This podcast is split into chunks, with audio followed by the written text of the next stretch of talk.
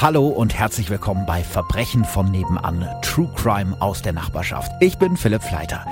Die schlimmsten Verbrechen passieren meist nicht in der Großstadt, sondern direkt nebenan. Wenn die nette Nachbarin angeblich im Urlaub ist, in Wirklichkeit aber einbetoniert unter dem Garagenboden liegt oder wenn ein kleines Mädchen plötzlich spurlos vom elterlichen Bauernhof verschwindet. Das sind Fälle, die man nie vergisst. Ich arbeite seit mittlerweile zehn Jahren beim Radio und habe viele dieser Fälle selbst begleitet als Journalist und spreche mit meinen Gästen über die spektakulärsten Verbrechen der letzten Jahre. Eben True Crime aus der Nachbarschaft.